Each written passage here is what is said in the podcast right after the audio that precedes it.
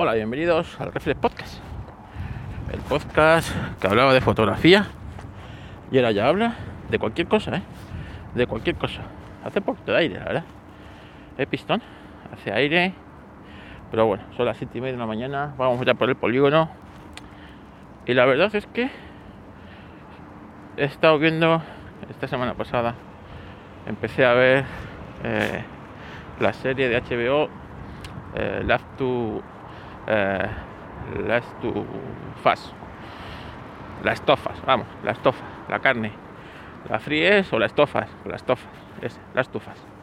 Eh, que viene de un juego eh, que yo el juego sí lo había sí lo había visto, aunque no, no lo he jugado porque no tengo videoconsola ni, ni nada para jugar. Soy maquero, pero voy a hacer. Bueno, pues eh, la verdad es que eh, haya escuchado buenas críticas de, la serie, de los tres capítulos que llevamos, porque es una de estas cosas que ahora hacen las, las eh, compañías estas eh, de, de, contenidos, ¿no? Ahora te lo sueltan semana a semana, pues para tenerte ahí enganchado. O sea, todo lo contrario de esto lo ves cuando quieres y como quieres. Coño, suelta la temporada entera, joder. No, no, así te tienen enganchado y si la temporada dura tres meses, tres meses que estás pagando de, de contenido. Menos mal que yo no estoy suscrito a HBO. Entonces, bueno, todos sabéis cómo, dónde encontrar estos contenidos. Como os digo yo, eh, eh, eh, esto si te gusta, lo suyo es que lo tengas. No es que lo veas en, en, pago por visión porque dejas de pagar y ya no lo puedes ver. Bueno, como Prepper, eh, una serie que habla de del mundo post-apocalíptico, la verdad es que me, me atrae bastante las cosas como son. Oye, unos Prepper, unos Prepper y bueno, pues una serie post-apocalíptica mola porque yo lo veo como, como Prepper, ¿no? ¿Qué pasaría si estuviera yo allí? cómo actuaría. Pero es que además en el último episodio eh, salió un prep, salió un prep. Entonces, bueno, la serie para voy a intentar no hacer spoilers, ¿vale?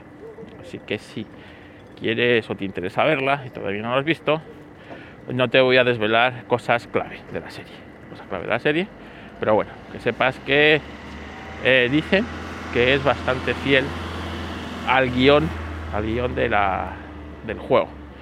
Yo como no he jugado al juego, no he jugado ese juego, no te puedo decir si es fiel al juego o no es fiel al juego, porque no he jugado al juego. Entonces, eh, eh, los que sí han jugado al juego dicen que el guion de la serie y cómo se está desarrollando es muy, muy, muy fiel al juego, por lo tanto, vamos a suponer que eso es bueno. Entonces, bueno, pues eh, el protagonista, que es el mandaloriano, o el que hizo Narcos, o el que eh, tuvo también un personaje en Juego de Tronos, pues este es eh, Pedro Pascal, el actor chileno. Pues él es, vive, estamos a principio de, a principio de siglo, ¿vale? Ya han caído las Torres Gemelas, estamos en el año 2003, me parece, hace 20 años. Y bueno, pues él es ex combatiente de, de la guerra de Irak, de la primera guerra de Irak, de la operación Tormenta del Desierto. Eh, y bueno, pues como es combatiente, tiene los traumas de los excombatientes. Ahora se gana la vida como, eh, como constructor, es decir, eh, más que constructor, yo diría que como, como albañil, como albañil. Se gana la vida como albañil. Y bueno, pues eh, el, el, protagonista, pues, pues bueno, pues ves un poco su entorno familiar. Entorno familiar. Realmente hay una hecatombe zombie Pero esta vez no es ni por uno, ni por un virus, ni por una bacteria, ni por no se sabe qué, sino que es por un hongo.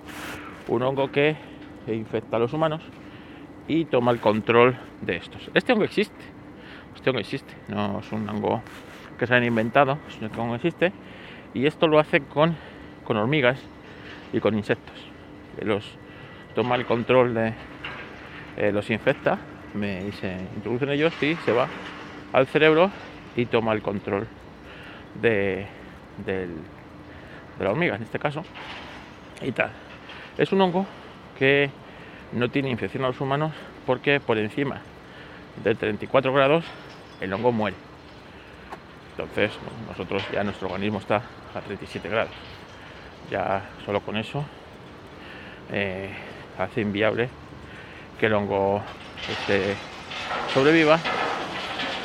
Pero bien es cierto que si por lo que fuera hubiera una pequeña mutación de ese hongo y por lo que fuera se pudiera hacer más resistente y pudiera infectar a organismos más, digamos, importantes que una hormiga o que unos insectos, podría ser un problema.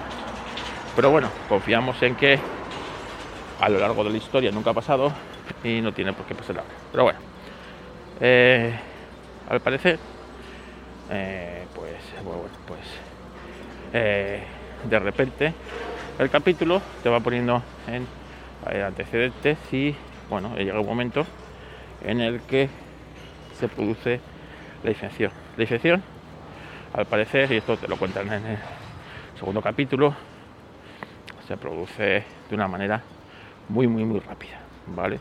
Es cuestión de dos o tres días desde que el paciente cero, que es el primero que es infectado, eh, se infecta hasta que eh, eh, sucumbe el caos a nivel mundial, de, al caos de, pues de caes aviones, de bombardear eh, los gobiernos. Bueno, ya podéis imaginar todo lo que pasa en estos casos y que Hollywood no lo ha no lo ha recordado en múltiples ocasiones.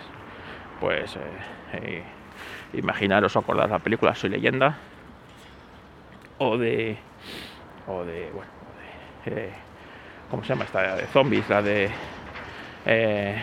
Walking Dead pues eh, esto es igual, esto es igual y, bueno, pues, pues estoy todo bien.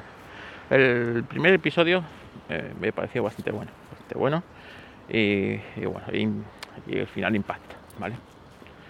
El segundo episodio eh, ya empieza en la actualidad, es decir, 2023, el mundo lleva 20 años de apocalipsis zombie, digamos.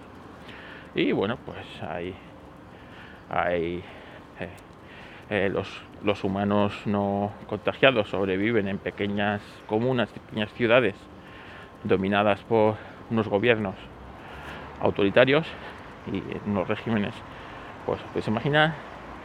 Entre estas comunidades está la nada dominada por el hongo y los zombies del hongo. Y bueno, y luego dentro de estas comunidades hay grupos terroristas que se llaman luciérnagas, ¿no? que luchan pues, por eh, buscar una cura, vamos, los buenos.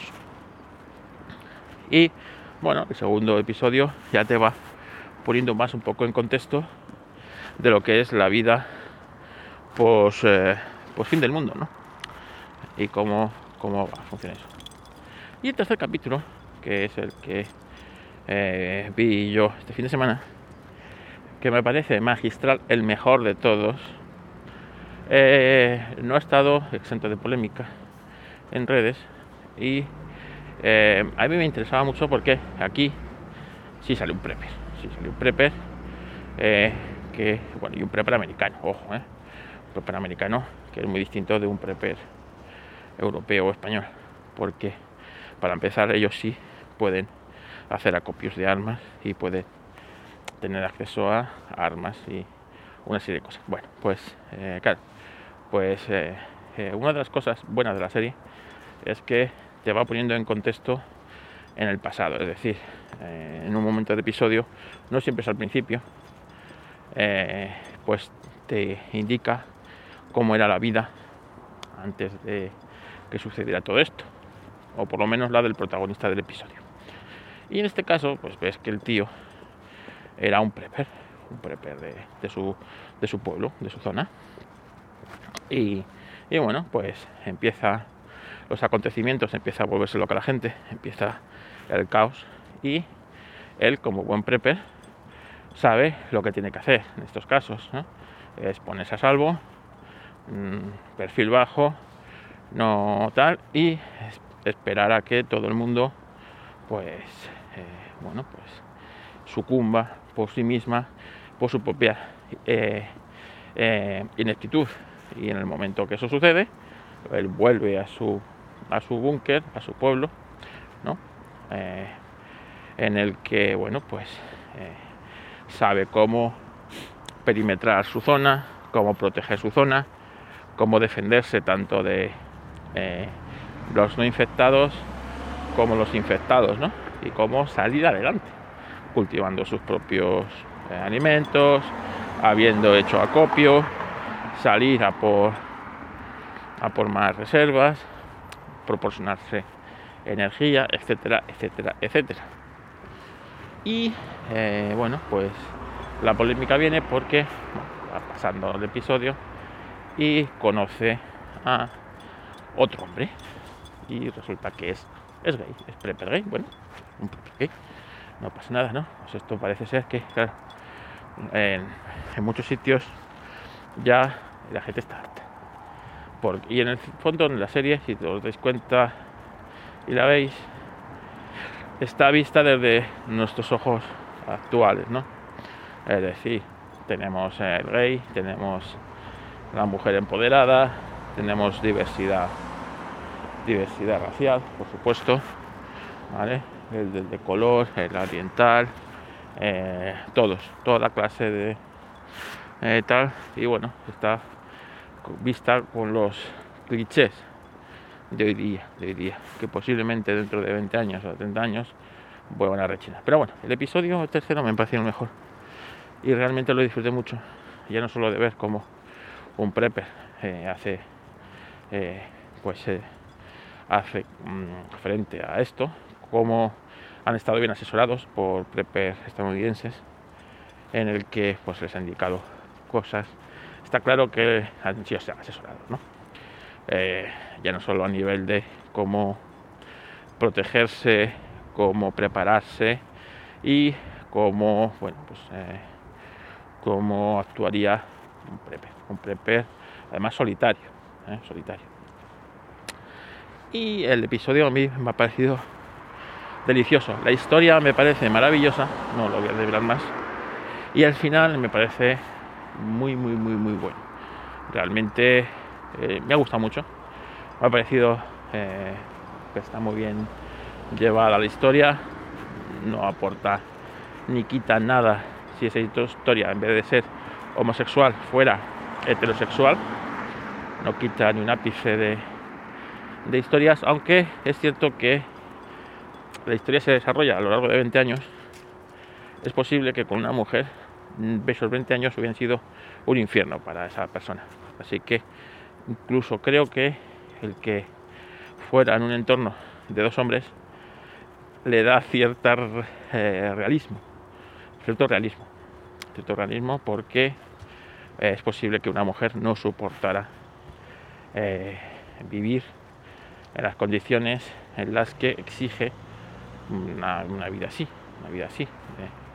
Eh, bueno, pues no salir a ningún lado, proteger todo eh, ser atacado y tal, no sé qué. Y bueno, pues eh, es más que posible que, eh, como os digo, la vida de ese hombre con una mujer a su lado hubiera sido mucho más difícil que con un hombre.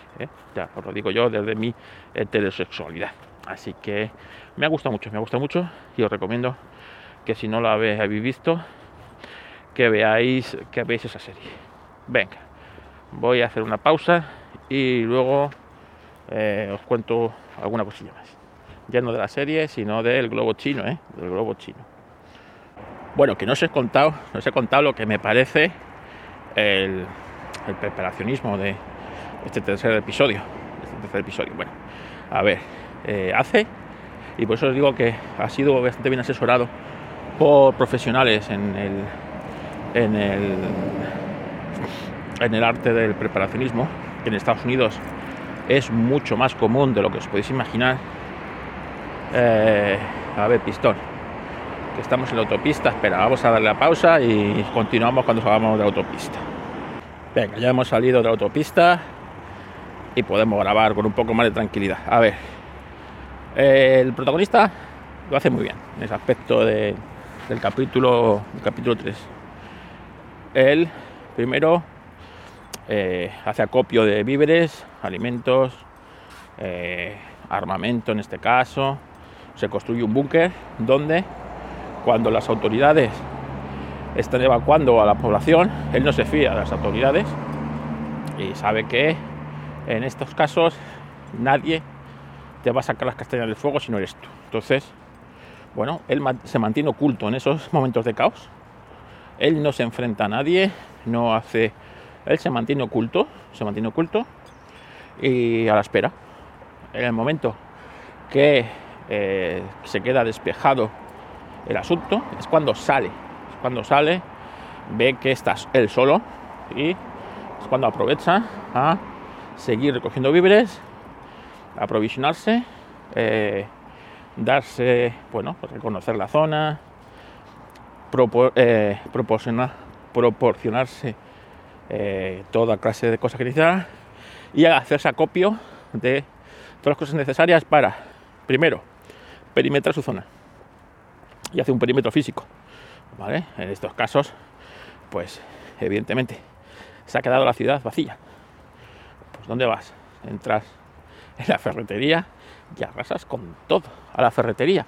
Y se va a la ferretería, no se va a coger una televisión de plasma, ¿vale? No se va a saquear el banco, no, no, se va a la ferretería, a la ferretería y arrasa con todo y bueno, para que por el perímetro se empieza a hacer trampas, construye trampas, construye eh, eh, material de defensa y saben cómo defenderse perfectamente de eh, humanos y de zombies. ¿Vale? Y bueno, pues, pues es eso, ¿no? Es mantenerse oculto, perfil bajo, no haciendo alarde de nada. Eh, tiene un vehículo, mm, bueno, pues la típica pickup vieja americana. Es el vehículo que, con el que se mueve. Aquí en España, la típica C15, la típica C15 o o el, o el Suzuki Samurai, cualquier cosa de esas, ¿vale? Un vehículo que lo puedes meter en cualquier escenario y te va a salir, te va a sacar, ¿vale? Entonces, y él eh, se mantiene así, aprende a cultivar y a criar sus propios alimentos, gallinas, eh, cultiva eh, sus, sus frutos, sus legumbres, si no es inviable, o sea, no hay víveres que aguanten 20 años. Caza, ¿vale? Eh, y bueno, pues realmente es un tío preparado para, para, eso, se está preparando posiblemente toda la vida para ese escenario. Es más, se le nota que en ese escenario él es feliz. Es feliz, Es, lo que es, lo que te has preparado por toda la vida, es lo que eres. Lo que, lo que bueno, y está muy bien en ese aspecto, ¿no? En ese aspecto está el episodio muy bien eh, asesorado, posiblemente por, preparacionistas, en el que le han dicho cómo afrontarse, eh, cómo, afrontaría un preparacionista esa contingencia, ¿no? Esa contingencia. Y bueno, pues la verdad es que a el episodio me encantó y os recomiendo la serie porque bueno, eh, yo tengo miedo de que se convierta en un Walking Dead o algo de eso. Así que bueno, lo único que me da esperanza es que es el mismo director de la serie Chernobyl y bueno, hizo tan buen trabajo en Chernobyl que espero que en esta haga todavía un trabajo eh, aún mejor, ¿no? Aún mejor. Así que bueno, pues nada, estaré atento a ver cuándo cuelgan por ahí el episodio, el episodio número 4. Globo chino, globo chino, y es que China, que cuando vengo diciendo yo que China es el es nuestro enemigo, es el enemigo de Occidente, eh, a veces no me creéis, pero es cierto. China es el enemigo. Y China, tarde o temprano, entrará en guerra con Estados Unidos. Una guerra fría como la que tienen ahora, en el que van a ir a más. Van a ir a más. Y esto que han hecho del globo, para mí es un precedente gravísimo, gravísimo, porque y la, ah, digamos, eh, lo que ha hecho, lo que ha hecho, eh, lo que ha hecho Estados Unidos de tardar tanto en, derribar ese, ese, globo, no deja bien a Estados Unidos. Con Trump esto no hubiera pasado. Esa amenaza hay que neutralizarla instantáneamente. No era opción a nada, ni preguntar si ese globo es meteorológico, ni preguntar. Está claro que es una provocación de China y lo que va buscando China es saber qué, qué respuesta le dan, ¿vale? Si, primero, si tienen capacidad para atacar un, un globo que está a, a 17, 18 kilómetros de altura, ¿vale? No es fácil llegar hasta, hasta allí, ¿eh? recuerdo que el avión, el U-2, volaba a esa altura para hacer fotos espías de, de, Rusia, de, Cuba, etcétera. Y era un avión en el que eh, al principio, durante mucho tiempo, no podían hacer nada porque, porque no podían llegar a él. No, los misiles no llegaban tan alto para derribarle. Así que lo primero que ha hecho China es ver qué capacidad tiene de derribar eh, cualquier objeto que esté a esa altura, ¿vale? Y ahora mandas un, globo, quien te dice que mañana no mandes un avión que sea capaz de volar a esa, altura. Segundo, ver cómo es la reacción de Occidente, ¿vale? Y tercero, eh, eh, hacerse los ofendidos de que, oh, me has derribado esto cuando era un aparato de investigación. Mira, vete a investigar, vete a investigar el Tíbet. ¿Sabes? No me toques los narices que esto ha estado sobrevolando bases militares, silos de misiles, etcétera, etcétera, etcétera. Eh, y las consecuencias que va a traer no son buenas. Ya lo dijo Trump. Eh, también digo que con Trump China no se hubiera atrevido a hacer esto. Trump no se hubiera atrevido a hacer esto. Así que eh, con este mojicato sí. Eh, así que eh, ya lo dijo Trump en su momento a las compañías tecnológicas, las cuales le ignoraron. Vayan, váyanse viendo para acá que no pueden estar ustedes en China. Y eso era así. No podemos estar en manos de nuestro enemigo natural. No se puede, no se puede. Así que cuanto más tarden las empresas occidentales en dejar de fabricar y producir todo en China, más peor para nosotros. Así que, bueno, venga, no os doy mala chapa hoy. Eh, las, quejitas, nah, hoy no hay quejitas tampoco. Venga, que pases un buen día.